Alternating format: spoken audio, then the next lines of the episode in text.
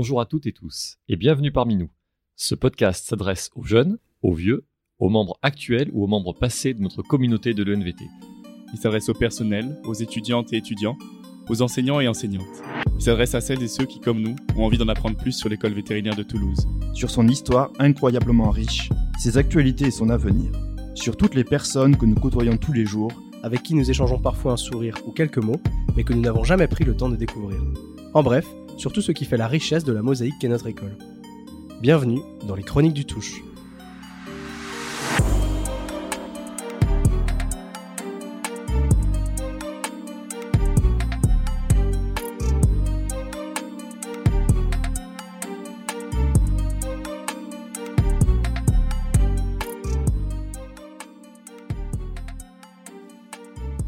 Euh, tu veux comment tu veux faire la phrase d'intro ou pas, Nicolas? Euh, je peux. Tu peux et tu dis juste, tu rajoutes juste mon nom dans, le, dans la Juste deux secondes pour la lire, euh, histoire que je sois au courant. Je dois rajouter ton nom à quel endroit Ah, en fait, euh, parce que je dis Ah, que je suis en présence de. Voilà, c'est ça. Je dis, je suis en présence de Jessica, J- Jessica, Jessica. Jessica donc. euh, Attends, Toujours pas d'avoir son nom de famille, hein. c'est simple. On ne bégaye pas. Juste Baudonnet, ça va, c'est facile. c'est facile, c'est plus facile que le mien. Alors pourquoi tu dis que personne sait le prononcer? Parce que euh, il fallait que je mette des blagues sur Instagram. Ok, Ouais, mais c'est vrai, la plupart des gens dans le sud-ouest ils m'appellent Bronaisan ou des trucs comme ça. Non. Si, beaucoup. Non, si toi t'as un nom compliqué à prononcer, ça. Mais bon, ça je vous rend. Bah oui. Bon, bref. ok. C'est quand tu veux, Ça tourne. euh, ouais, Très ça bien. tourne, donc on pourra couper. euh, Ok. Bah écoute, on va faire un essai, puis si ça marche pas, on recommencera. hein, Ok. Ça Le plus dur, c'est de démarrer, il paraît. Ouais, ouais. Et du coup, je fais, je fais la première question, je fais l'intro, je fais la première question. Ou tu enchaînes la, la question, comme tu veux. Euh, bah ouais, c'est ça, elle va dire bonjour et puis tu vas dire euh, on va commencer bonjour, par la hein. base. machin. Ouais. En fait, on va te dire bonjour, donc il faut que- a priori, il faut que tu dises bonjour, sinon ça va vraiment partir sur de Sinon, mauvaises tu vas bases. vraiment être euh, perçu pour désagréable dès le début, tu vois. Bonjour. c'est un podcast avec une seule personne. C'est un monologue, en fait.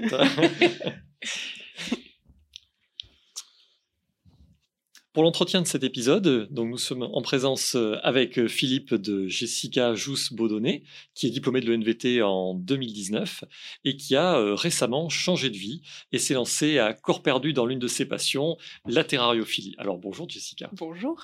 bienvenue. Merci. Euh, et donc, on va commencer avec une question euh, relativement simple. Est-ce que tu peux nous raconter rapidement ton parcours et euh, ce que tu fais actuellement et plus particulièrement le lancement, si j'ai bien compris, de ta marque qui s'appelle Therapodia Ouais, alors euh, c'est une histoire assez, euh, assez longue, enfin ça dépend d'où on l'apprend, mais euh, mon parcours est assez classique jusqu'au diplôme vétérinaire. J'ai fait une prépa ici à Toulouse, suivie de l'école véto. Donc quand j'ai eu mon diplôme, j'ai décidé d'exercer en, en pratique canine. J'ai eu du mal à trouver à Toulouse. J'ai trouvé que des temps partiels, donc j'ai commencé par ça au début. Et ensuite, on a décidé, euh, donc avec Pierre-Yves, mon conjoint, de partir euh, dans les Bouches-du-Rhône parce qu'il a eu une opportunité professionnelle. Et euh, lui se lançait euh, dans une création d'entreprise. Donc, euh, il a fallu que je trouve euh, des ressources pour nous financer pendant ce moment-là. Et donc, j'ai accepté un travail en canine à temps plein. Euh, j'ai fait ma période d'essai, ça s'est pas bien passé, donc je suis partie au bout d'un mois, un peu avec perte et fracas. J'ai démissionné parce que c'est ça s'est vraiment très mal passé. Et, euh, et suite à ça, j'ai retrouvé un travail euh, bah, 48 heures plus tard. euh, Tu étais en train de dire qu'il manque de vétérinaires en, en France, c'est ça? Non, non, non, ouais, c'était vraiment en plus un poste qui était pas pourvu depuis très longtemps. Les vétos cherchaient depuis euh, des mois et des mois, donc je suis un peu arrivée comme le Messie. Et euh, c'est un poste que j'ai gardé euh, 14 mois, euh, pareil en canine, à temps plein, avant de, de effectivement de changer complètement de chemin. euh, pour euh, ben, pour plein de raisons en fait qu'on va peut-être évoquer plus tard je enfin, ne spoil pas tout. Après, tu peux parler toute seule pendant une heure, c'est pas un problème, mais. Et euh, donc voilà, je me suis retrouvée, enfin j'ai dû, euh, j'ai dû arrêter, euh, arrêter cet emploi-là et je me suis retrouvée à ben, devoir trouver un autre moyen de, de subsister. Euh, et là, en fait, c'est passé par bah, plusieurs phases déjà. C'est un peu difficile quand on, quand on quitte ce milieu parce qu'on se dit, ben, j'ai j'ai appris à faire ça et je sais faire que ça, donc qu'est-ce que je peux faire d'autre? Et en fait, avec un peu de temps et de réflexion, on se dit, ben, peut-être que euh, je peux mettre à profit des, des passions que j'avais, peut-être que je peux faire d'autres choses euh, euh, dans lesquelles je suis compétente et qui, qui peuvent, pourquoi pas, un jour être, être plus créatives. Euh, donc j'ai aussi eu la chance de d'avoir une rupture conventionnelle, ce qui m'a permis d'avoir des aides à la création d'entreprises et donc d'avoir euh, une sorte de, de, filet de sécurité pour me lancer dans, dans, la création d'entreprise, puisqu'en fait, euh, ben, c'est comme si je touchais le chômage, mais tout en travaillant. Donc ça veut dire que si j'ai pas de revenus à moi, ben, j'ai quand même la sécurité euh, du chômage, puisque j'avais quand même travaillé deux ans auparavant. Et donc ça m'a permis bah, d'explorer un peu toutes les toutes les passions laissées de côté pendant pendant mes études, parce que c'est quand même nos études sont quand même, sont quand même très chronophages. Et, euh, et ça m'a permis vraiment de me dire euh, qu'est-ce que j'aime, qu'est-ce que j'aimerais faire dans la vie si en théorie j'avais aucune contrainte euh, financière, si j'avais pas de contrainte. Euh, euh, enfin voilà, si j'avais vraiment le choix de faire ce que je veux comme je le comme je l'entends, qu'est-ce que je ferais? Et euh, ma, bah, mes passions de toujours, ça, c'était l'observation du vivant. Euh, c'est comme ça que je me suis orientée vers, euh, vers les études euh, vétérinaires, mais de biologie en général. Je ne savais pas que je voulais faire vétérinaire quand j'étais au lycée, par exemple. Et l'observation du vivant passe effectivement bah, par, le, par la terrariophilie. C'est quelque chose que j'avais découvert quelques années auparavant et qui m'a qui m'a beaucoup marqué, qui m'a fait retomber un peu en enfance euh, euh, et dans lequel j'ai voulu vraiment euh, bah, mettre, toute ma force et toute ma passion parce que ça, ça représente beaucoup de choses, beaucoup de choses pour moi. Et ça a été très salvateur pour moi de me lancer à corps perdu là-dedans euh, après après les mauvaises expériences que j'ai eues euh, en clinique parce que ben tout d'un coup je pouvais renouer avec mes passions, je pouvais faire ce que comment dire faire ce que j'aime faire sans sans contrainte, euh, sans pression, sans sans compte à rendre. Travailler pour soi, c'est c'est extraordinaire quand quand on a été salarié tout enfin toute sa vie. sa longue sa longue carrière. Sa longue carrière de deux ans, mais Ouais, sans pression. C'est quand même être vétérinaire, c'est un boulot dans lequel on a énormément de pression et là, tout d'un coup, se lancer dans quelque chose de créatif, euh, ça a été très, euh, voilà, une belle euh, catharsis. Et est-ce que tu peux nous expliquer un peu en quoi ça consiste, ta nouvelle vie? Alors, en fait, c'est un peu, c'est un peu, enfin, ça a déjà évolué parce que j'ai commencé il y a un an, donc en février 2022, et au début, c'était mettre à profit ce que je savais faire pour euh, voilà pour essayer d'en vivre et euh, ce que j'aimais faire euh, ce qui me ce qui me donnait beaucoup de plaisir ce qui me donne toujours beaucoup de plaisir c'est de fabriquer des choses et je j'ai commencé par fabriquer des terrariums donc des espèces de petits écosystèmes naturels dans lesquels on peut voir évoluer des bah, des décomposeurs, des petits animaux, euh, ou même juste des terrariums simplement décoratif euh, sans, sans vie à l'intérieur. Mais mon parti pris, ça a été quand même de, de faire quelque chose euh, qui allait plus loin, qui était plus euh, fidèle à ce qui se passe euh, dans nos environnements. Euh, quand on dit terrarium décoratif, on pense souvent à ce qu'on peut voir en, en jardinerie, qui vont être simplement des, des espèces de compositions, mais un peu sans âme parfois. Sans animaux en tout cas. Des ouais, sans animaux, et, et c'est des choses qui vont pas forcément durer dans le temps parce que ben c'est fait pour être joli pendant deux mois et après c'est terminé. Et l'apport, euh, en fait, j'ai voulu apporter là-dedans mon côté biologiste en fait. Reconstituer un environnement, ça passe par reconstituer ce qui se passe dans les sols, reconstituer euh, un écosystème euh, qui est vivant sur un terrarium euh, classique qui est pas réfléchi comme ça. Ben on va avoir euh, on va pas avoir tout ce qui est les travails des, des composeurs dans le sol et euh, on aura comment dire que la moitié du cycle en fait on va voir que euh, des plantes qui poussent si on arrive à s'en occuper et euh, et, euh, mais dans la Terre, il se passe rien en fait. C'est pas un morceau de, de, de vie comme on peut le voir euh, dans, voilà, dans, des, dans des écosystèmes classiques. Donc mon parti pris, ça a été vraiment de faire des terrariums bioactifs. Euh, c'est ce qu'on appelle la bioactivité en fait, de, de reconstituer vraiment les cycles, les cycles naturels. Et, et au début, voilà, c'était vraiment de faire, de faire que ça.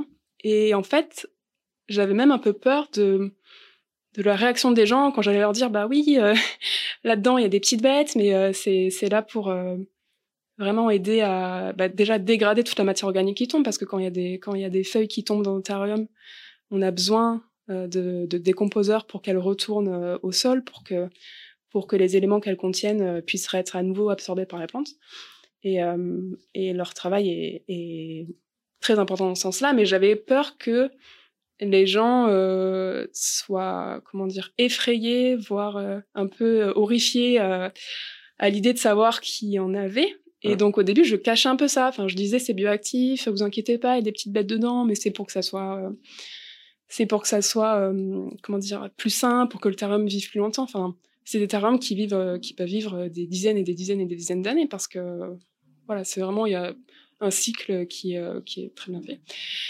Et euh, en fait, euh, je me suis rendu compte que ben c'était tout le contraire. Ça intéressait les gens de savoir que euh, qu'il y avait des petites bêtes dedans. Et il y a même, enfin, c'est devenu en fait la raison pour laquelle mes terrariums plaisaient. Et je me suis très vite heurtée à, un obstacle lié celui de euh, l'expédition de d'objets en verre euh, avec des petits paysages minutieux à l'intérieur euh, et, des animaux. Donc ouais, rapidement je me suis dit bon, ça ça va peut-être être difficile et peut-être un premier point. Et ensuite quand on quand on a une micro-entreprise, on devient forcément à l'ère du numérique créateur de contenu parce que il faut euh, faire la promotion de, euh, de ce qu'on fait euh, pour se faire connaître, pour vendre surtout quand on n'a pas de boutique physique comme c'était le cas. Enfin, je, je me suis lancée là-dedans sans vraiment, enfin, sans aucune économie parce que j'ai jamais pu mettre de côté. Euh, on a, enfin, c'est pas qu'on a un train de vie incroyable, mais c'est que la région où on était, euh, ben, c'est des loyers hors de prix. Bref, donc je me suis lancée un peu là-dedans euh, sans, sans ressources, donc j'avais pas les moyens de bah, d'avoir une boutique physique ou quoi que ce soit. Donc j'ai tout fait euh, bah, par moi-même et pour le coup sur euh, sur internet. Et euh, donc j'ai dû apprendre de zéro ben, tout, tout ce qui est euh, création de contenu, tout ce qui est réseau, comment se mettre en avant, comment parler de ce qu'on fait. Et en fait, bah, petit à petit, c'est devenu euh, l'intégralité de mon travail quasiment. Euh, c'est-à-dire que là aujourd'hui, un an plus tard, euh, je fais quasi exclusivement de la, création de contenu, c'est-à-dire des vidéos de bah, sur sur ces petites bêtes là. Alors au début c'était les petites bêtes que je mettais dans mes terrariums, donc des cloportes, et puis très rapidement, au fil des questions qu'on me posait ou ou des, envies des gens, bah, c'est devenu des, des, vidéos sur sur tel ou tel insecte, donc voilà, vraiment, c'est devenu du travail de, de, presque, je dirais pas de vidéaste parce que c'est toujours des petites vidéos imposées par le, par le format des plateformes, mais, euh, mais en tout cas, c'est devenu de la vulgarisation scientifique sur euh, bah, le monde des petites bêtes et des arthropodes en général. Influenceuse cloporte. Je pense que mais exactement. exactement. Donc voilà, un an plus tard, mon travail, c'est de faire, aller à peu près à 10% encore des terrariums, mais euh, mais 70% de mon temps maintenant, ça va être euh, la création de contenu et la, la gestion des, des, réseaux, en fait. Euh, tu nous as laissé des perches pour à peu près toutes les questions que j'avais notées là, donc euh, je peux rebondir sur à peu près tout ce que tu as dit. Tu parlais du besoin qui est propre à chaque être humain de subsister. Est-ce que cette activité-là actuellement, elle te suffit à vivre? Alors, il il y a quelques mois, je t'aurais encore dit non. Là, je commence à entrevoir la possibilité d'en vivre euh, parce que ben, très récemment, j'ai eu des contrats avec des, des boîtes externes qui, euh, si tu veux, euh, me, paient pour faire des vidéos. par exemple, là, je travaille avec deux. Enfin, j'ai travaillé au début d'année avec deux, deux médias avec Snapchat d'un côté qui a voulu mettre en avant un nouveau service sur la plateforme qui est de la vidéo courte. Donc j'ai fait des vidéos pour eux, bah, à peu près 20 vidéos. Donc, tu as vraiment Snapchat France qui t'a contacté? C'est. Ouais, en fait, si tu veux, Snapchat, c'est une grosse boîte qui délègue, enfin, qui sous-traite beaucoup de choses. Donc, c'était un sous-traitant euh, pour la partie euh, Spotlight. C'est le nom des vidéos sur, sur Snapchat. Euh, donc, une boîte de com, en fait, qui cherchait des gens pour, pour mettre en avant ce contenu-là. Donc, j'ai fait des vidéos pour eux. Et dans le même temps, j'ai commencé à faire des vidéos pour Curieux qui est une, grosse boîte euh, de, médias axée science euh, et euh, qui, qui travaille avec beaucoup de créateurs de contenu dans tous les secteurs. Ça peut être de l'astronomie, ça peut être des sciences humaines euh, euh, et qui ont un besoin énorme en, en vidéo parce qu'ils publient, euh, enfin ils ont une énorme communauté et ils publient sur sur plein de plateformes, enfin sur Insta, sur sur TikTok et sur YouTube. Et donc eux ont un besoin quasiment illimité en vidéo et on a commencé cette collaboration en janvier. Et là, on a déjà renouvelé ce contrat-là. Donc, si tu veux, ça me laisse, enfin depuis quelques mois, euh, j'en vis, euh, mais c'est uniquement grâce à des contrats externes. Donc c'est un peu précaire dans le sens où euh, si demain, euh, si demain il décide d'arrêter, euh, tu vois, c'est pas des choses qui dépendent de moi, donc ça me rapporte aujourd'hui, mais je je sais pas si ça peut être viable dans la durée. Mais tant que c'est là, je le prends. Et ensuite, je gagne aussi ma vie par par l'intermédiaire de ma boutique en ligne c'est très peu lucratif ce que je fais dans le sens où euh, le milieu de la thérophilie, ça peut être lucratif si tu vends euh, des bestioles incroyables euh, à des prix incroyables. Mais moi, je cible vraiment des gens qui veulent s'initier à ce milieu-là et donc, bah, je te disais que, que je parlais de cloportes et que avant je vendais des terrariums avec des cloportes dedans et que maintenant je vends directement les cloportes pour que les gens fassent leur terrarium chez eux.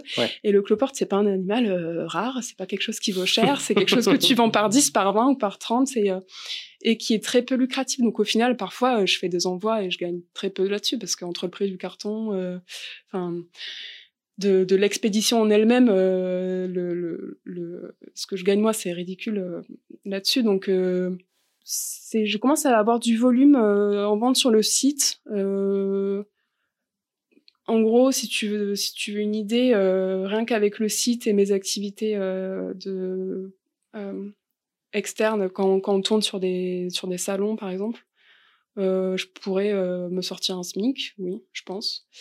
Mais ça, c'est récent.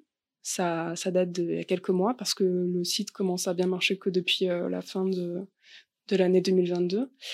Et, euh, mais c'est surtout là euh, les, des contrats externes donc euh, de, de, production de contenu. Et très récemment, il y a eu sur TikTok un programme de financement des créateurs qui rémunère les vidéos, enfin les créateurs de contenu pour leurs vidéos en fonction du nombre de vues. Et ça, ça a été ben, une, une aubaine incroyable pour plein de gens qui font ce que je fais parce que ben, du jour au lendemain, des vidéos qui postaient dans tous les cas parce qu'ils ont besoin de se faire connaître, ben, du jour au lendemain, elles étaient rémunérées. Et donc ça, ça a été aussi... Euh, ça a participé euh, au fait que je puisse euh, commencer à me payer, quoi. Voilà. en fait, jusqu'à il y a deux mois, je ne me versais rien.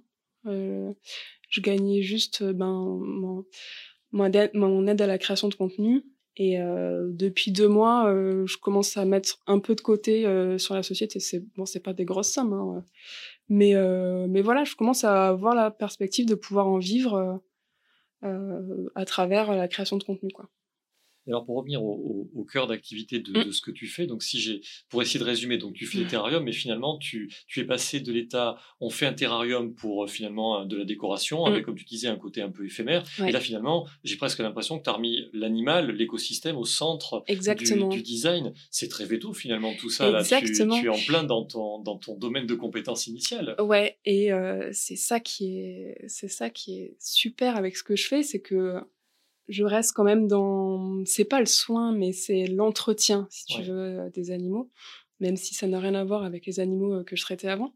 Mais ça, ça a été tout mon parti pris depuis le départ, c'est euh, tout miser sur euh, sur l'aspect euh, biologique, l'aspect l'aspect animal dans ce que je fais et donc d'y amener mes connaissances bah, théoriques, d'y amener un peu de de fun, de de rendre ça intéressant pour tout le monde.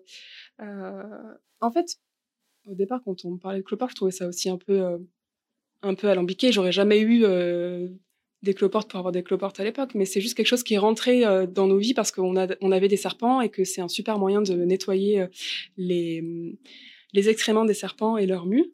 Donc, on a commencé à faire des termes bioactifs vraiment pour nous. Et en fait, j'ai commencé à m'intéresser à ces petites bêtes et je me suis dit, mais c'est incroyable, c'est incroyable à regarder. C'est, ça a des comportements très divers, ça a des couleurs euh, extraordinaires. Euh, il y a plein d'espèces et des animaux qui sont hautement euh, adaptés à la captivité. Et c'est pour ça que j'ai commencé à les intégrer dans, dans mes terrariums parce que c'était une addition extraordinaire. Et puis, plus, plus je m'y intéressais, plus l'animal en lui-même m'a fasciné et le fait d'en parler avec donc des connaissances euh, de biologie euh, de base qui au final s'appliquent un peu euh, à tous les animaux quels qu'ils soient, mais surtout avec les, notions que, j'ai acquis bah, à l'école veto et à l'heure, de faire de la recherche sur ces animaux, ça me permettait de, de creuser des sujets. Donc en fait, ma partie prise, ça a été d'essayer de transférer cette curiosité que j'ai naturellement envers les animaux aux autres et le fait de me rendre compte que c'est un animal euh, incroyable et pourtant qu'on regardait pas euh, m'a donné envie de, de, transmettre ça et de, de dire aux gens mais euh, prenez le temps de regarder un peu plus près ce qui se passe juste sous nos pieds. Il y a des choses auxquelles on prête pas attention mais qui méritent d'être vues et de mettre j'ai eu vraiment envie de mettre en avant tous ces animaux qui sont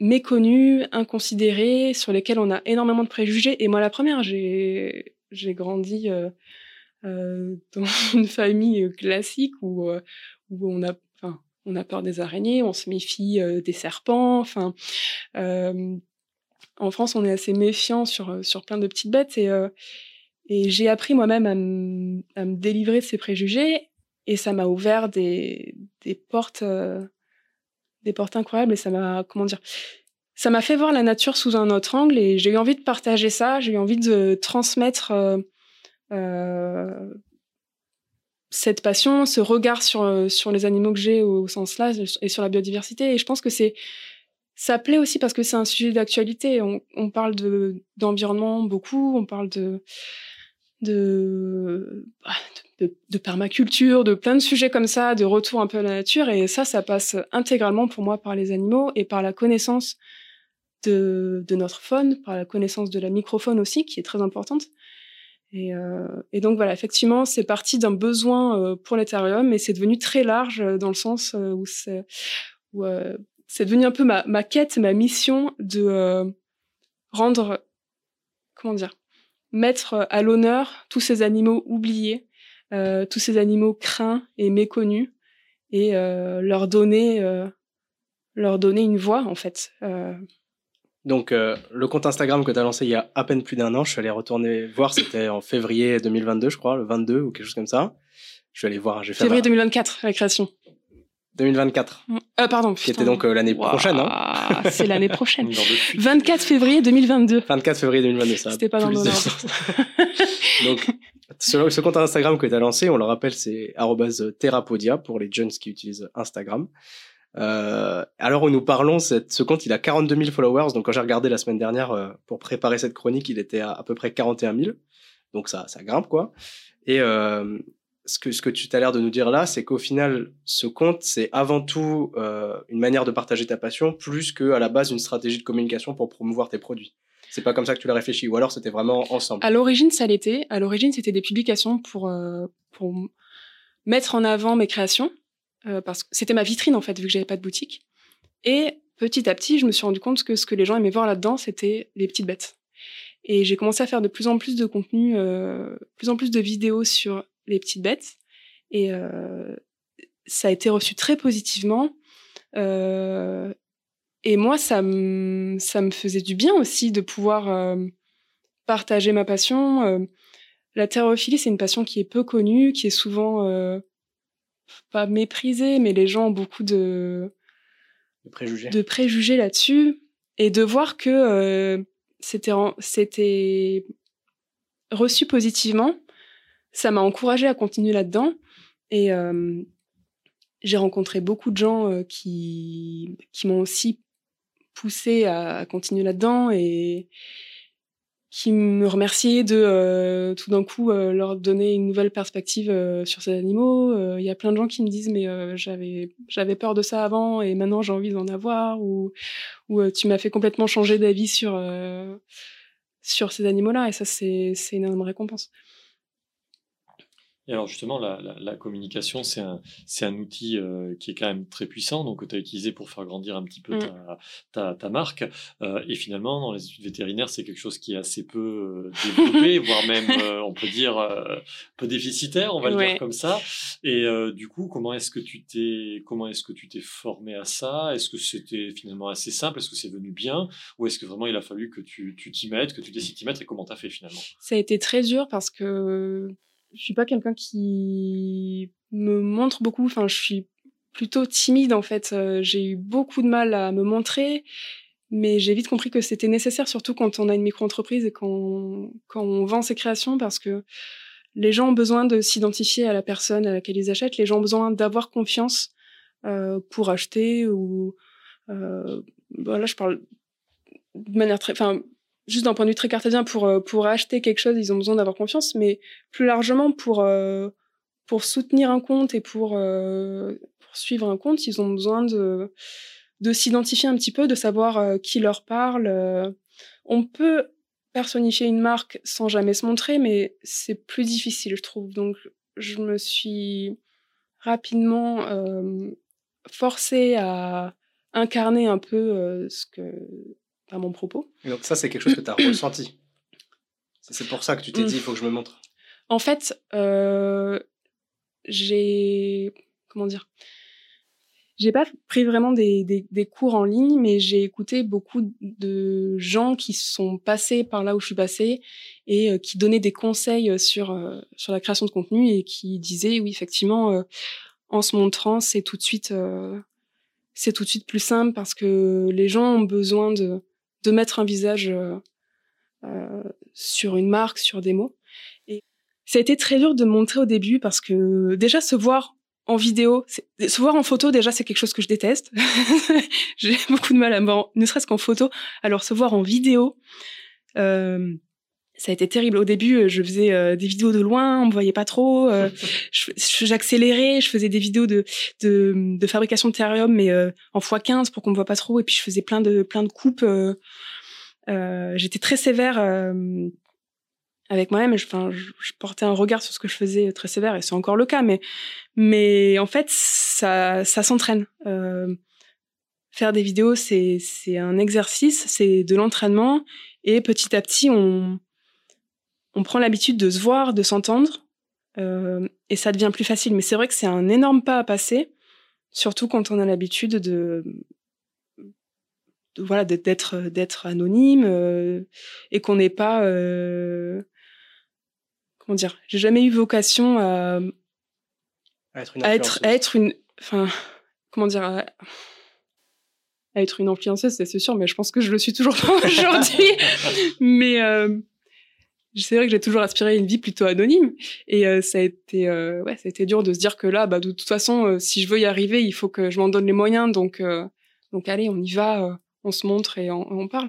Mais ça a été très dur et et maintenant je pense que ça y est je suis passée à autre chose même si des fois je me dis encore mais non là c'est pas possible tu peux pas faire ça aujourd'hui t'as vu ta tête.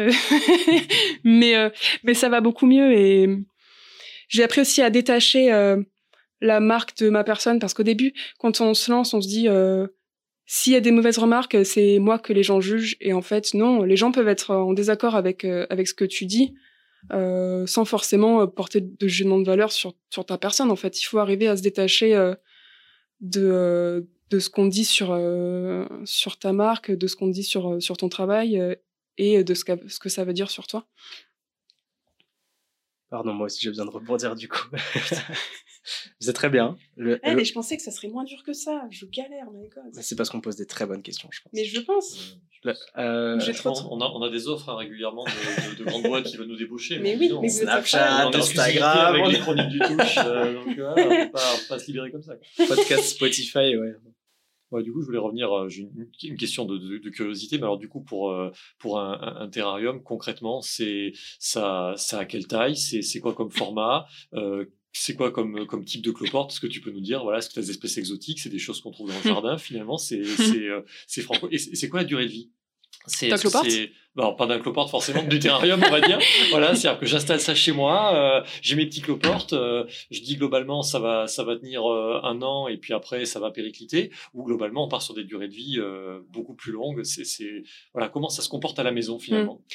Alors, il y a y a deux types de produits que j'appelle terrarium que je fais. Il y a le terrarium qui est effectivement axé très décoration, qui va être un terrarium en verre d'à peu près 30 cm de haut, 20 cm de diamètre.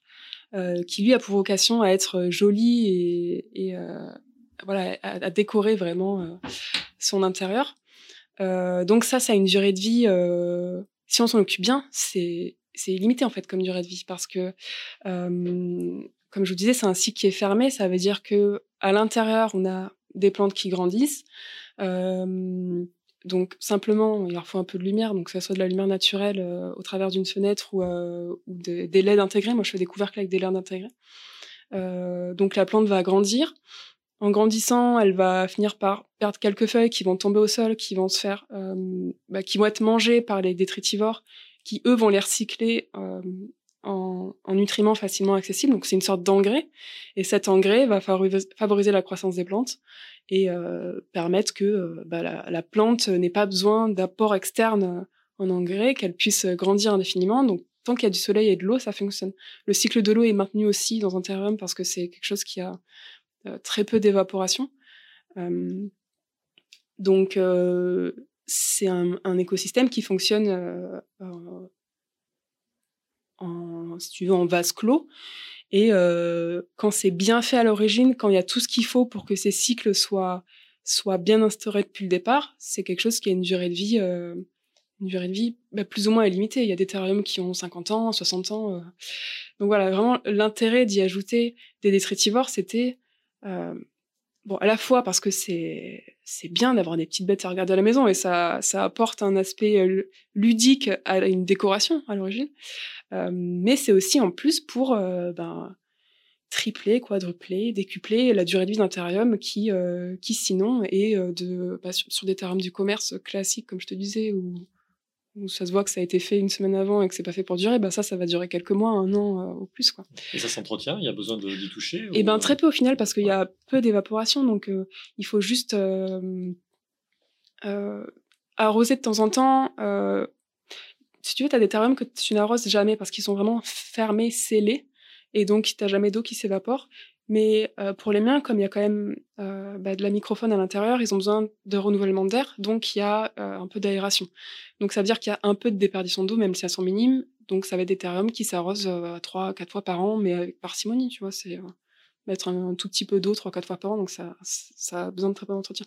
Et je te disais que je fais deux produits que j'appelle terrarium, donc juste le terrarium décoratif et le terrarium plus euh, fonctionnel qui va juste servir à, à, loger les cloportes pour des gens qui veulent euh, avoir des cloportes pour avoir des cloportes. Et c'est même pire que ça, parce qu'au début, je me suis dit, bon, je vais vendre des, des, des, cloportes simples parce que les gens vont vouloir faire ça à la maison. Et c'est vrai, il y a toujours des gens qui, qui, qui m'achètent des cloportes pour faire leur propre terrarium en verre dans un but décoratif. Mais il y a aussi maintenant de plus en plus de gens qui adoptent euh, une petite euh, colonie de cloportes parce qu'ils veulent juste les regarder. Et ça, ça me rend trop contente parce que c'était mon propos à l'origine, en fait. J'ai eu des cloportes pour avoir des cloportes avant de les utiliser dans des terrariums, tu vois. Et, euh, et donc pour ça, je crée des, des espèces de, de kits d'élevage clés en main pour adopter, pour adopter ces, ces cloportes. Et c'est quelque chose qu'on peut appeler terrarium dans le sens où euh, c'est fait pour accueillir des petites bêtes et, euh, voilà. Mais ça c'est une boîte mais, c'est une boîte voilà ça n'a rien de décoratif c'est purement fonctionnel euh, pour pouvoir les accueillir dans de bonnes conditions dès le départ quoi. Et ainsi tu de nous faire aimer le cloporte là je reviens à ma, à ma question hein, mais d'où d'où ils viennent voilà que oui, pardon.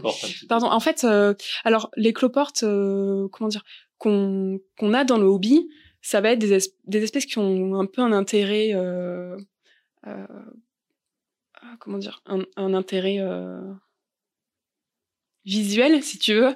Donc ça va être soit des espèces qui sont naturellement, qui ont un phénotype sauvage très joli, soit des espèces qui ont été sélectionnées pour, par exemple, être albinos, pour, tu vois, avoir certaines caractéristiques morphologiques intéressantes.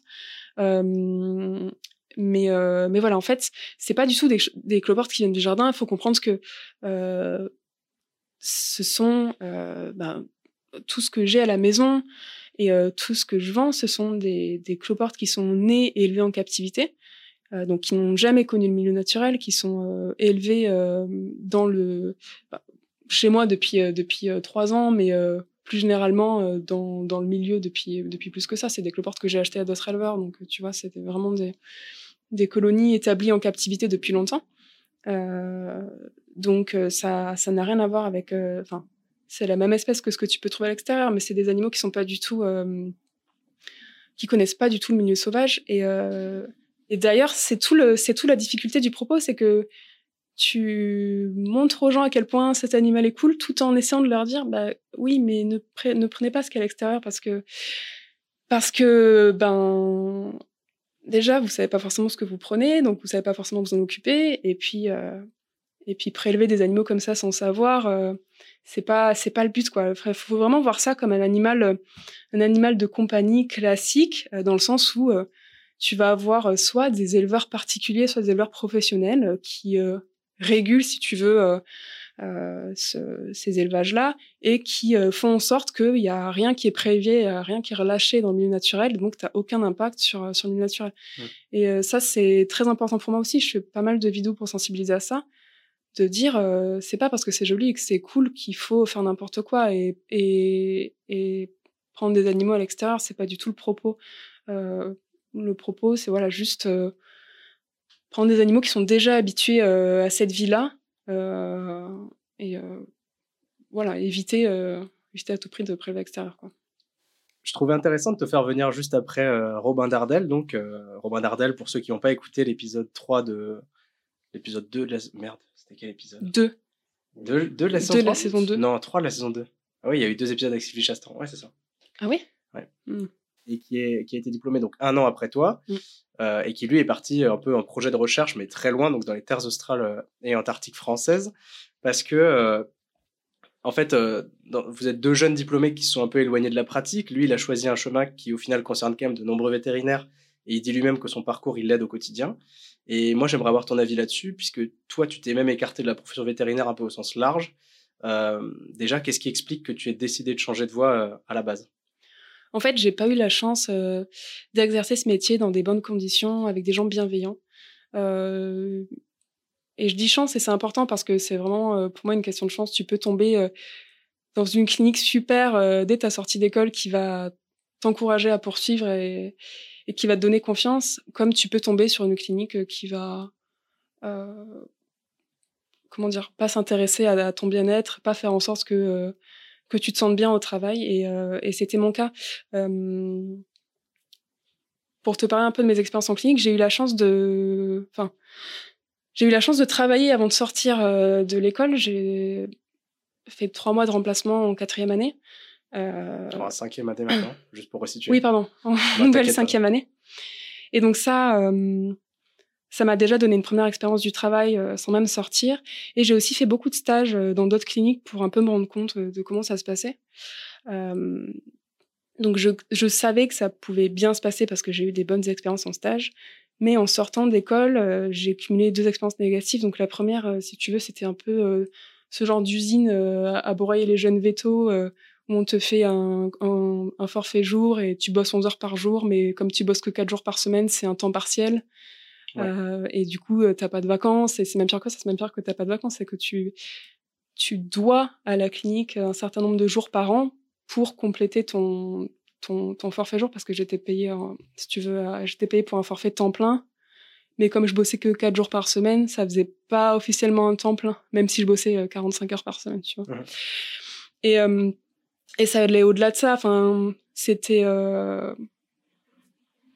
une clinique, si tu veux, avec euh, des euh, vétérinaire qui partait bientôt à la retraite et qui avait un peu levé le pied et qui, euh, pour autant, euh, voulait pas euh, réduire un peu le, volume. Et donc, c'était bah, une clinique où, si tu veux, on me mettait trois rendez-vous en un quart d'heure sans pression. et... trois, trois en un quart d'heure? Ah oui. Ah oui, mais ça, c'était tous les jours. C'est, tu vas voir l'assistante et tu lui dis, par contre, j'ai trois rendez-vous à la même plage, il y a une erreur. Ah non, mais c'est comme ça. Je dis mais c'est comme ça comment je, je...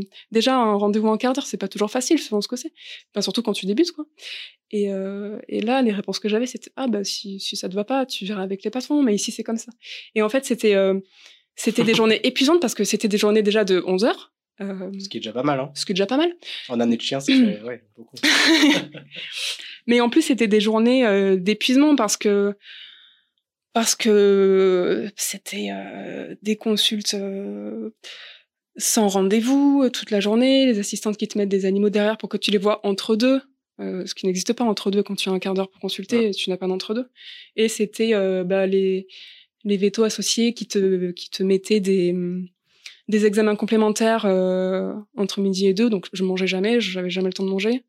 Et qui à la fin de la journée te disent quand ils voient que t'es crevé, ah bah oui c'est fini les vacances. Euh, et ça, tu vois, j'ai tenu un mois et franchement, après coup, je me trouve courageuse d'avoir tenu un mois parce que c'était vraiment des journées épuisantes et à la limite du harcèlement parfois parce que euh, on comment dire, on me donnait jamais le crédit de d'avoir le droit d'être fatiguée quand j'avais fait 45 consuls dans la journée, tu vois. C'était ah bah oui, c'est comme ça, euh, euh, comme si c'était normal en tant que vétérinaire de de de faire des volumes horaires comme ça. Enfin, j'ai une éthique de travail qui me pousse à être performante et à donner le meilleur de moi-même sur chacun des cas. Et ça a été très très dur pour moi de me dire, là, on me, on va juste me pousser à la faute parce que si euh, si je consulte autant dans la journée, si je fais des consultes cinq minutes, c'est juste attendre que euh, que je fasse une erreur, quoi. Et j'avais pas envie d'attendre ça. J'avais pas envie de de mettre en danger la santé d'un patient parce que j'avais juste pas le temps de de m'en occuper correctement parce que j'avais des patrons derrière qui me poussaient à à consulter toujours plus et toujours plus vite. Et... Tu avais, une vision de l'exercice qui était proche du patient, qui était vraiment de prendre le temps de bah oui. d'investiguer, et de travailler le cas et de communiquer efficacement avec les Et encore, je te dis, j'ai enfin, j'avais travaillé avant, donc dans une clinique sans rendez-vous aussi, donc j'avais appris à bah, parfois aller vite quand tu as des coups de rush, et j'avais appris à travailler. J'étais autonome en médecine en arrivant, en sortant d'école. Donc, dis-toi que ça a été dur alors que je savais travailler, mais je me dis des gens qui, qui sortent d'école, qui ont jamais eu cette expérience-là et à qui on dit eh ben c'est bon là tu consultes euh, tu, tu fais 10 consultes à l'heure c'est c'est le meilleur moyen de briser un veto quoi. Bref. Donc là j'ai tenu un mois. J'ai hésité longtemps avant de, de, de rompre ma période d'essai, enfin de démissionner, parce que ça voulait dire euh, démissionner, se retrouver euh, sans, sans revenu du jour au lendemain et on, avait tout plaqué pour partir là-bas et on était vraiment à poil. on n'avait aucune économie donc euh, Pierre-Yves gagnait pas encore sa vie vu qu'il a commencé son, son entreprise et euh, ça a été très dur. Mais là je pouvais plus, enfin je pouvais plus du tout tenir et je me suis dit que je retrouverais assez vite et ça a été le cas. Et euh, bah, dans le clinique j'ai commencé vraiment à poser euh, à poser euh, d'office, d'entrée de jeu, euh, mes conditions euh, en me disant les consultes c'est une demi-heure, je veux prendre le temps de bien parler avec les gens, je veux prendre le temps de leur expliquer ce que leur animal a, de bien faire les choses, juste de bien faire mon métier, c'est tout ce que je demandais. Enfin, comment dire, d'être en condition de bien faire mon métier, d'être en condition de bien faire mon métier. Ça veut dire d'avoir le temps de parler avec les gens, d'examiner l'animal, de proposer des examens complémentaires et de les faire le jour même si nécessaire. C'est juste ça que je demandais. Et donc ça a été bien, euh, ça a été bien les premiers mois, euh, mais euh, on s'est rapidement retrouvé en sous-effectif et et là pour le coup ça a été beaucoup plus insidieux parce que c'était une de ces cliniques où on te fait comment dire, on t'intègre entre guillemets dans une sorte de grande famille pour après pouvoir te demander toujours plus de choses toujours plus de sacrifices au nom de la solidarité. Et c'est devenu en fait euh, très très vicieux parce que c'était des mensonges, de la manipulation, euh, de, enfin, comment te dire. Euh, j'ai mis longtemps à, à, me rendre compte que c'était pas sain ce que je vivais. le déclic que j'ai eu, c'est que j'ai une amie qui qui était venue travailler dans cette clinique et qui est partie en burn-out. Et ça m'a beaucoup aidé de parler avec elle. On s'est rendu compte tous les deux que c'était pas normal ce qu'on vivait, qu'on qu'on était harcelé en fait. J'ai vraiment mis longtemps avant de de mettre un mot là-dessus, de mettre un mot sur le harcèlement au travail. Et, et, une fois que je l'ai mis, j'ai j'ai juste plus pu quoi. Est-ce que tu penses que le fait que tu sois une femme ait joué là-dedans? Ouais, là c'était vraiment comment dire de la misogynie du quotidien déjà. en fait, d'être salarié et d'être une femme dans ce milieu-là, c'est difficile parce que à la fois une femme vétérinaire va peut-être, enfin, a peut-être aux yeux de certaines personnes moins de crédit qu'un homme vétérinaire. Et en plus, quand tu as un patron vétérinaire homme, ben ça, ça, peut rajouter, enfin, comment dire, ça rajoute, ça rajoute une pression supplémentaire parce que tu dois d'être irréprochable quoi. Irréprochable, tu dois exactement. plus en fait, c'est ça. Exactement. Tu as toujours besoin de faire toujours plus tes preuves parce que tu es jeune, parce que tu es une femme et et tu n'as le droit, tu n'as jamais le droit de, montrer la faiblesse. Et j'ai commencé à vraiment me dire que ça allait pas quand j'ai refusé de consulter un, non, je sais même pas que j'ai refusé de consulter, c'est que j'ai suggéré qu'on ne reçoive pas un client qui avait été menaçant au téléphone avec mon assistante, vraiment très injurieux et très agressif au téléphone. Et c'était une époque où on manquait d'un vétérinaire, donc moi j'étais déjà sur deux plannings, ça veut dire que je consultais deux plannings et je faisais deux plannings de chir, voilà, comme si j'avais quatre mains. Et, et c'est quand même une période où bah, on était obligé de recevoir des gens agressifs comme ça. et j'ai, si tu veux, j'ai évoqué l'idée que peut-être, vu qu'on avait trop de travail, peut-être qu'on pouvait commencer à écrémer et à percevoir les gens qui nous manquaient de respect avant même d'avoir passé la porte. Et, euh, et ça a été très mal reçu. Enfin, dans une, dis-toi que dans une condition sous-effectif telle, on m'a dit, ben, si, si ça te va pas, euh, t'as qu'à aller travailler ailleurs. Alors que c'est des gens qui avaient mis un an à recruter. Euh, et que, euh, enfin, quand je te parle de mon patron, c'est quelqu'un qui travaillait pas pour la structure, qui consultait pas. Donc, si tu veux, c'est, c'est moi qui consultais. Euh, et, euh, et, on te dit ben c'est comme ça et c'est pas autrement et, et si c'est agressif ben s'il est agressif ben c'est pas grave c'est comme ça quand même et, et euh, ça a été, ouais, ça a été, euh, ça a été euh, pour moi un signal d'alerte en fait de me dire que il fallait juste attendre que quelqu'un se fasse gifler quoi pour pour qu'on commence à refuser des gens. Et donc voilà, en fait, j'ai eu des, des, gros problèmes. Enfin, beaucoup, beaucoup de mal avec cette hiérarchie-là et beaucoup de mal avec juste ces gens-là. J'ai rencontré des vétos adorables dans ma vie et, euh, et je sais que euh, qu'il y a des cliniques où il fait bon vivre et je sais qu'il y a des cliniques où on fait attention aux jeunes, mais il y en a d'autres où euh, où on est juste en fait euh, des de la force vive, on est juste là pour consulter et se taire et et, et même quand il y a des choses qui vont pas faut toujours être là, en faire plus et c'est jamais assez. Et, et voilà. Et j'avais beaucoup de problèmes aussi avec ce, ce niveau de responsabilité euh, énorme, euh, de se dire que quand tu fais bien ton travail, euh, c'est normal. Par contre, s'il y a un truc où tu as un peu de mal, ben c'est pas normal, tu vois. Enfin, ouais, euh, donc voilà, c'est vraiment euh, une clinique qui a comment dire, qui a poussé en tout euh, trois, trois vétos au burn-out en six mois, dont moi. Et, euh, et ouais, j'ai dû vraiment m'arrêter du jour au lendemain parce que je pouvais plus.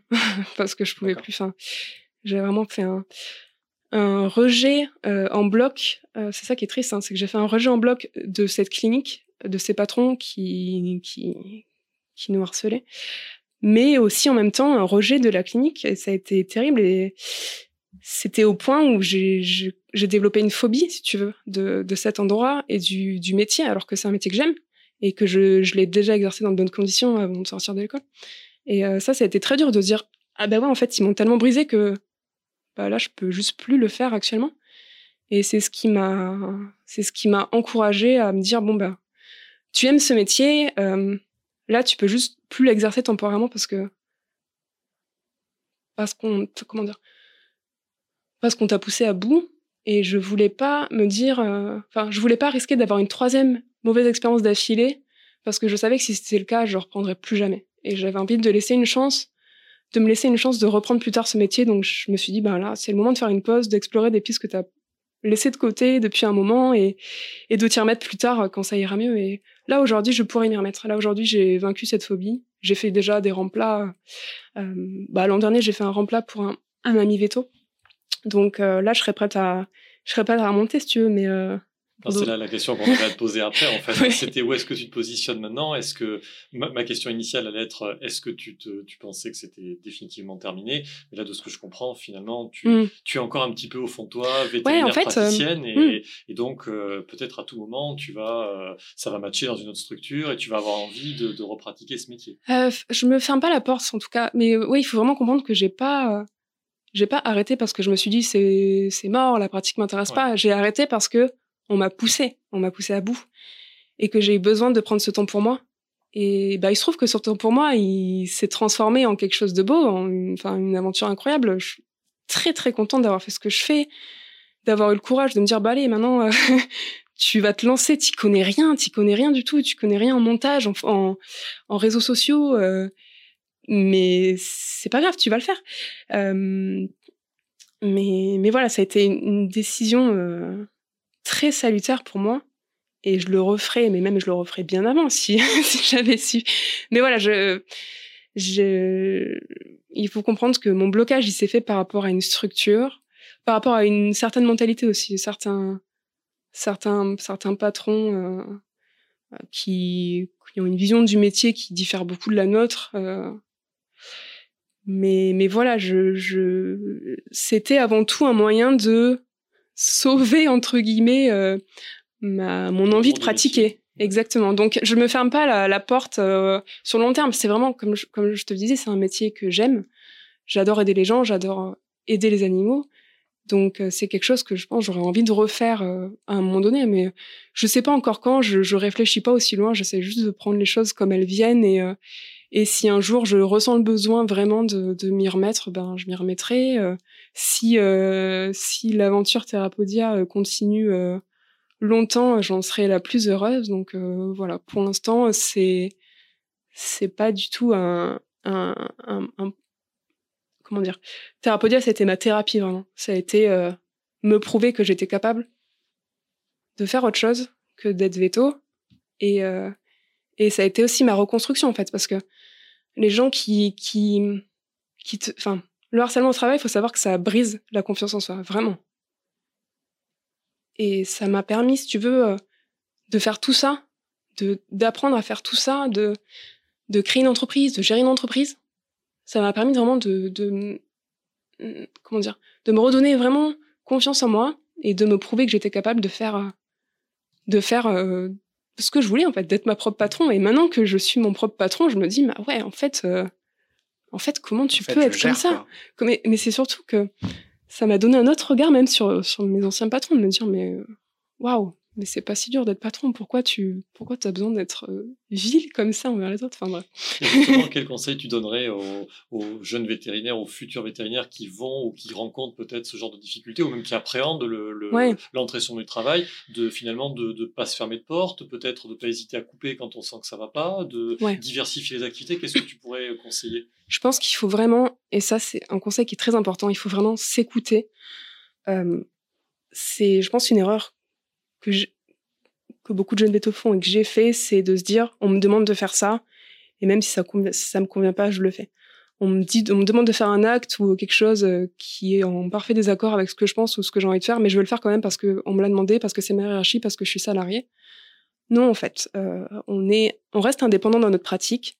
S'il y a des actes qu'on veut pas faire, s'il y a des chirurgies qu'on veut pas faire, s'il y a des, domaines euh, dans lesquels on se sent pas à l'aise, eh ben, il faut juste rester à l'écoute et, et, en parler et ne pas se forcer à faire des choses qu'on pourrait regretter parce que le pire qu'on puisse faire dans ce métier, c'est se trahir nous-mêmes, c'est se dire euh, je voulais pas le faire, je l'ai fait quand même et du coup je me suis raté et, et ça c'est terrible. Et, euh, et surtout s'écouter. Euh, euh, en fait, oui, il faut il faut éviter de se dire que d'être pas bien au quotidien c'est normal, de se dire que c'est parce que le métier est difficile. Si on n'est pas bien au quotidien, certes, on fait un métier difficile, mais ça peut être fait dans, dans, des, dans, un contexte qui font qu'on rentre quand même avec le sourire à la maison. quand on se sent pas bien au quotidien, quand on, quand on commence à douter de soi, c'est qu'il y a quelque chose qui va pas. Il y a des pensées qui sont très récurrentes quand on commence, quand on commence à se diriger vers le, vers le burn-out. C'est par exemple des pensées qui vont nous dire ah bah tiens comment je pourrais faire euh, pour pas aller bosser demain? Est-ce que si je me fous dans le fossé ça irait? Euh, ça c'est des pensées euh, qui sont assez fréquentes même même dans les pré burnout et ça ça doit être un signal d'alerte incroyable. De se dire comment je peux faire pour éviter d'aller travailler? Ça veut dire que t'es pas bien au travail. Et en fait il faut vraiment pas se faire peur enfin pas effectivement comme tu disais pas se fermer de porte parce que certes, on est vétérinaire et certes, on a l'impression d'être formé pour faire que ça et de savoir faire que ça. Mais euh, nos études nous apprennent surtout à être très polyvalents, très adaptables, à savoir réagir dans à peu près toutes les conditions, à subir le stress. Et enfin, honnêtement, euh, à côté de ça, créer une entreprise, mais c'était les doigts dans le nez, quoi. Mmh. Mais pour de vrai, euh, enfin, en fait, j'ai jamais eu peur parce que je me suis dit, il n'y a pas d'enjeu. Qu'est-ce qui va se passer si ça marche pas Ben rien. Si ça marche pas, euh, je redeviens veto, euh, je redeviens, enfin, tu vois, je retourne, euh, je retourne là où j'étais, quoi. Donc, il pouvait juste se passer que ça aille mieux. et on a une capacité aussi de travail sous pression qui est énorme. Enfin, là, en ce moment, je travaille 50 heures par semaine.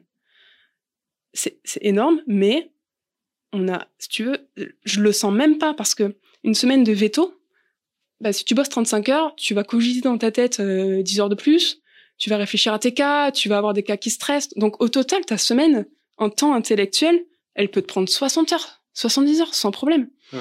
Et, euh, et là, oui, certes, euh, certes, je travaille beaucoup, mais, mais déjà de travailler pour soi et travailler sans pression, ben, sans enjeu, en fait, sans l'enjeu de la vie et de la mort, c'est une délivrance quand même.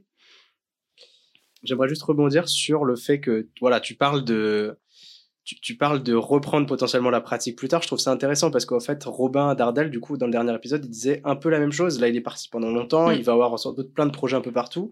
Il n'a pas eu le même, le même rejet de la pratique, mais mm. il était aussi dans cette idée de se dire, je me ferme pas la porte et potentiellement, je reviendrai à la pratique plus mm. tard. Et moi, je trouve que c'est un élément hyper important avec notre génération qu'on prend pas toujours en compte quand on pense à, à ce qu'on appelle l'érosion de la profession, au fait qu'il y a beaucoup de jeunes diplômés qui arrêtent. C'est qu'en fait, il y a plein de jeunes diplômés qui arrêtent très vite pour une raison ou pour une autre. Mais, c'est pas définitif. Mais c'est pas forcément mm. définitif. C'est des gens qui ont cette idée de revenir. Est-ce qu'ils reviendront, est-ce qu'ils reviendront pas? Je pense qu'il est aussi trop tôt pour juger, mais les gens qui sortaient d'école il y a 20 ans, j'ai pas le sentiment qu'ils avaient forcément cette mm. dynamique-là qui se mettait en marche.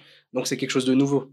Et c'est quelque chose que je trouve, je trouve vraiment intéressant en fait que voilà tous les jeunes diplômés qu'on reçoit, qui sont au nombre de deux, nous disent la même chose. C'est vraiment très révélateur d'un phénomène hein, à l'échelle sociale. Donc euh, donc voilà et j'aimerais juste euh, finir sur une question où, je te demanderais bah, quels sont tes projets pour l'avenir du coup l'avenir proche, l'avenir lointain avec Therapodia ou, ou autre? Euh, mes projets avec Therapodia c'est d'axer beaucoup plus vers l'apprentissage de la formation, donc de continuer dans, euh, dans les vidéos euh, éducatives, de, comment dire, de combattre des, des, préjugés que tout le monde a sur, sur, sur les insectes, sur les arthropodes en général. Donc de continuer dans cette voie sur YouTube et de même axer plus tard, si je peux, sur de la formation pour, par exemple, tu sais, des gens qui veulent être capacitaires pour avoir tel ou tel arthropode. Et le projet au très long terme, ça serait, enfin, en fait, si tu veux, je vois euh, mon avenir professionnel comme une espèce de mosaïque de plein de petits trucs. Et dans l'idéal, euh, pourquoi pas de reprendre le métier de vétérinaire, mais peut-être un jour ou deux jours par semaine. C'est un travail que je trouve très éprouvant et très gratifiant parfois. Quand on, quand on sauve un animal, c'est incroyable. Euh, se dire que c'est grâce à nous que que l'animal va mieux. Enfin, c'était dur d'arrêter aussi parce que j'ai laissé beaucoup de gens derrière qui me faisaient confiance, euh, qui m'adoraient. Et, euh, ça, j'ai envie de retrouver un peu ce, ce cette chose-là, ces, relations-là. Donc, euh, pour moi, le, travail, je le vois comme une mosaïque de plein de choses que j'aime. Je pense que le métier de vétérinaire, c'est fait pour être fait à temps partiel. Ce serait beaucoup plus sain, en fait, je trouve. On tourne vraiment en boucle, on aurait plus le temps de faire autre chose. Donc, si tu veux, ma semaine type dans plusieurs années, ça va être, je sais pas, je suis veto un jour, je fais, je fais des vidéos deux jours par semaine, je fais des salons, je fais des, j'en sais rien, des, des, des, des formations, tu vois, vraiment diversifier au maximum ce que je fais. Et c'est aussi un peu ce que j'ai retrouvé dans le dans l'interview de Robin. Tu vois qu'il a besoin, comme beaucoup de jeunes vétos, de pouvoir laisser le temps à ses passions et à d'autres aspects de notre personnalité en fait. Euh, comme il disait, il y a des gens qui se réalisent entièrement par le travail et c'est cool. Et les gens qui ont ça, ils ont beaucoup de chance.